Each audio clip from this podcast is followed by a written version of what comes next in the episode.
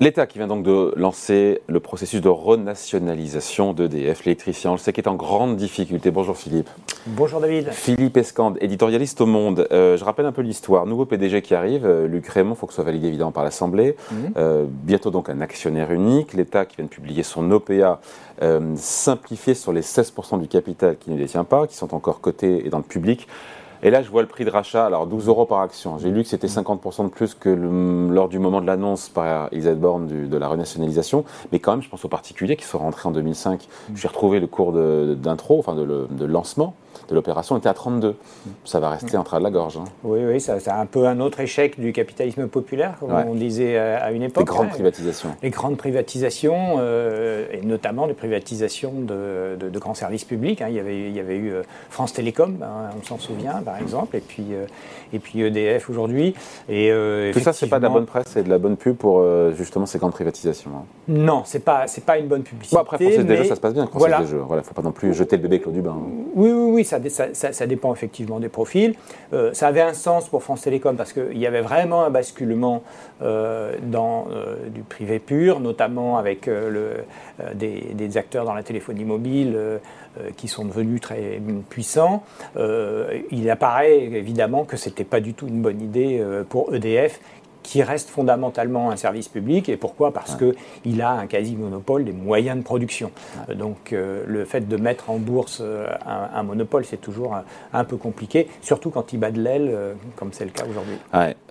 Ça va coûter quand même, il faut rappeler les chiffres, quasiment 10 milliards d'euros au compte public, cette sortie de la cote qu'on explique stratégiquement pourquoi le gouvernement reprend la main, le contrôle total sur EDF. Il y avait 16% qui étaient en bourse. Hein. Oui, mais alors il y, a, bah, il y, a, deux raisons en fait qui sont assez simples. C'est que la première, la, on, l'a vu cette année, c'est-à-dire que euh, le EDF reste un service public pour l'État et donc euh, il peut lui imposer euh, un des tarifs, un bouclier tarifaire. voilà, il peut piquer dans sa caisse. Ça a coûté 8 milliards d'euros hein, à EDF. Absolument, voilà, ça a coûté 8 milliards d'euros.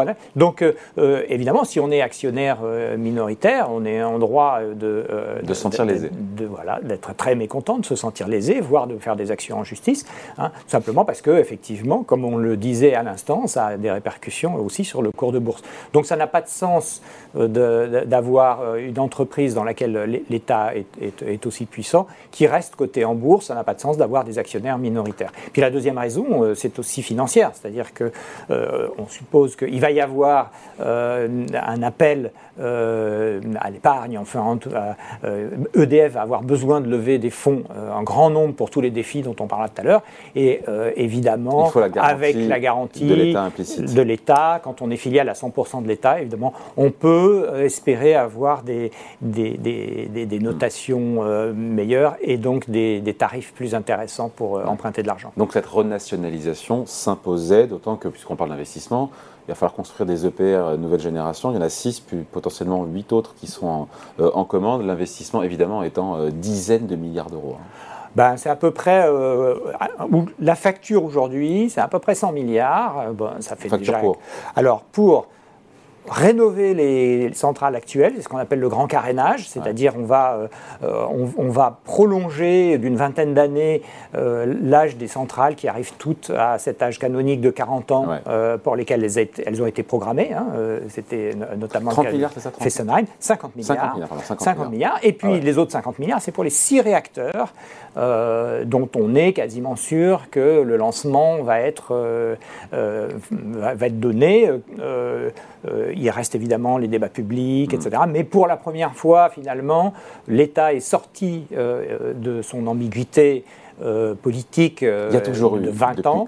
depuis, faut expliquer depuis une vingtaine d'années. Voilà. Il y a une ambiguïté politique qui était qu'à l'intérieur euh, des, des, différents gouvernements qui se sont succédés, euh, il y avait à la fois des gens qui étaient pour le développement, euh, de, le, renouvellement du parc naturel, et d'autres qui étaient contre, mm. qui étaient soit pour son amoindrissement, soit carrément pour sa suppression. Et ça, ça c'est venu essentiellement des gouvernements socialistes qui ont conclu des, des, ententes ça de gouvernement. avec Lionel Jospin. Voilà, ça a commencé avec Lionel Jospin, donc juste avant les années 2000, et ça s'est poursuivi ensuite après. Et on aboutit au résultat qu'on a aujourd'hui. Et on a aboutit à un résultat où finalement on sait bien qu'on ne peut pas arrêter le nucléaire parce que c'est toute notre électricité qui est basée là-dessus.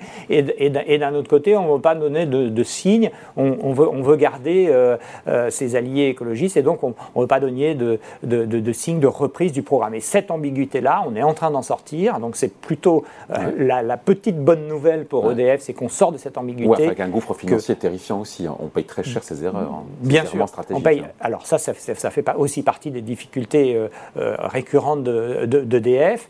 Euh, qui sont à cette, aussi à ces atermoiements, c'est-à-dire qu'il y a probablement eu des erreurs internes, euh, des erreurs de planification, des mauvaises communications sur les délais qui euh, sans cesse dérapaient, mais il faut dire aussi que cette, cette, espèce d'ambiguïté qui s'est installée durant 20 ans, eh ben, ça a fait que pendant 20 ans, on n'a pas construit de réacteurs nucléaires et donc on n'a plus les personnels formés, on n'a plus le, Et puis la capacité de production d'électricité. Oui, alors, Par rapport à il y a 20 ans, on a réduit je ne sais plus combien, c'est affolant avec cet hiver on ne sait pas très bien comment il va se passer. Hein. Oui, et puis ça se passe aussi dans une tendance qui, elle, est quasiment séculaire, qui est l'électrification du monde. C'est-à-dire que toutes les, euh, toutes les, toutes les applications euh, euh, sur, pratiquement sur Terre auront vocation un jour à être électrifiées. Donc plus de consommation. L'exemple type, c'est évidemment celui de la, de la voiture. et donc une consommation électrique qui, de toute façon, va, être, va être extrêmement forte. Donc c'est l'énorme paradoxe d'EDF finalement, c'est-à-dire qu'il euh, est dans un, marché qui est promis à un avenir extrêmement brillant et, ses moyens à lui le sont beaucoup moins puisque aujourd'hui euh, sa dette euh, qui était de 40 milliards en 2021, elle devrait passer à la fin de l'année autour des 60 milliards. Si ça avait été une entreprise normale, elle aurait été mise en faillite. Il faut expliquer, EDF, pardon de le qualifier comme ça, est dans un état financier, je ne sais pas comment on peut le qualifier, de catastrophique, de oui, de, oui, oui, de calamiteux. Oui, de calamiteux, 10 à 20 milliards de pertes cette année, 60 milliards, vous disiez Philippe, de dettes en, fin d'année. Sachant qu'avec un prix d'électricité euh, record cette année, on se dit qu'EDF aurait dû dégager des milliards de bénéfices, en théorie. Hein. Absolument, il aurait dû dégager des milliards de bénéfices, mais l'État... C'était l'année ou jamais. Hein. C'était l'année ou jamais. Alors, euh, évidemment, ça ne plaît pas du tout aux gens euh, d'EDF qui disent que l'État les a spoliés.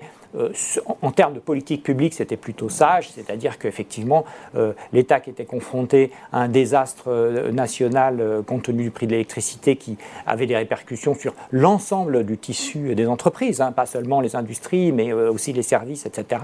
Il était assez logique qu'ils prennent des décisions pour protéger, pour protéger, ces, pour protéger acteurs. Et effectivement, le fait de, pouvoir mettre une limite à au, au, tarif euh, d'EDF, euh, et c'était effectivement une manière, donc c'est le bouclier, tarifaire, c'est effectivement une manière de pouvoir euh, comme, soutenir un peu son, son, tissu productif. Et ça, c'est extrêmement important. Et la meilleure preuve, c'est que l'Europe, finalement, est en train de prendre des décisions qui sont à peu près similaires à ce qu'a fait la France. une double casquette, à la fois d'actionnaire et en même temps politique, qui fait que on veut un bouclier tarifaire, mais en même temps, on, ponctionne 8 milliards d'euros chez EDF, et donc sympa pour les actionnaires. Oui, oui, oui. Alors la, France avait quand même une. Euh, finalement, euh, ce n'était pas tout à fait l'objectif recherché, mais euh, a eu une, bonne, bonne nouvelle dans cette crise, c'est qu'elle avait conclu avec les, les, opérateurs d'énergie renouvelable des contrats,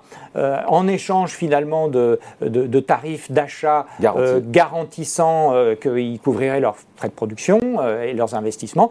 Eh bien, il y avait aussi un, une, limite euh, supérieure dont on pensait qu'elle serait jamais atteinte. Et, en fait, elle a été explosée, cette limite supérieure. Et au-delà de production de cette, ces cette électricité à base de renouvelables, finalement, est bien moins cher que le prix de vente sur le marché.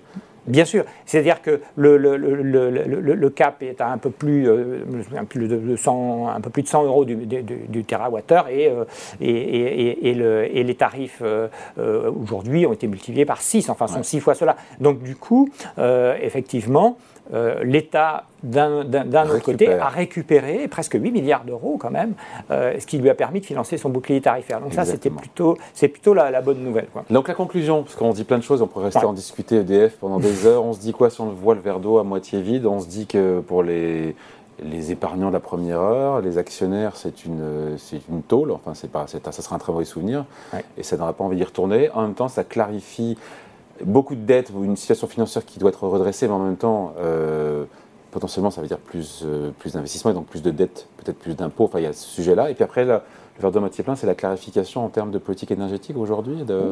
Oui, moi je pense que finalement le nouveau patron d'EDF, il, il, euh, il, arrive au bon moment. C'est-à-dire que ça il a à peu près touché le fond de la piscine, ça peut, ça, ça peut difficilement être, la hmm. situation peut difficilement être pire qu'aujourd'hui.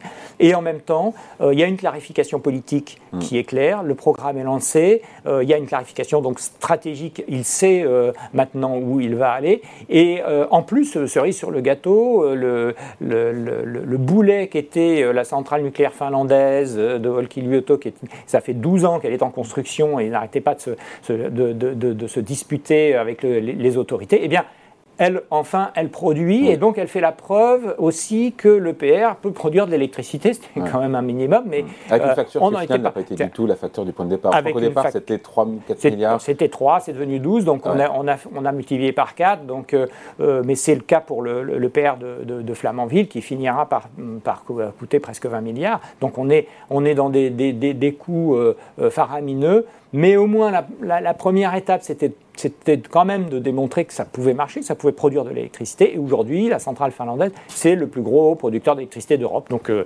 effectivement, euh, ça, ça, ça, fonctionne. Donc, il y a un certain nombre d'éléments qui font que c'est plutôt. Euh, il arrive dans un, quelque chose qui, politiquement et stratégiquement, est maintenant balisé, ce qui n'était pas du tout le cas de son prédécesseur reste pour lui à faire de l'exécution. Et là, c'est une autre paire de manches. Euh, il y a besoin de 30 000 personnes euh, dans le secteur pour relancer le programme nucléaire. On ne sait pas comment ni où les trouver euh, pour relancer la, machine. Et donc, il y a un, enjeu, mais alors là, qui est plus industriel, qui est un enjeu d'ingénieur. Et finalement, ça tombe bien puisque Luc Raymond est un ingénieur, qui est exécuter un programme à partir du moment où il a été réalisé. C'est sa tâche tout un programme. Merci beaucoup. Explication signée Philippe Escande, éditorialiste au Monde à lire tous les jours évidemment dans le quotidien. Merci Philippe.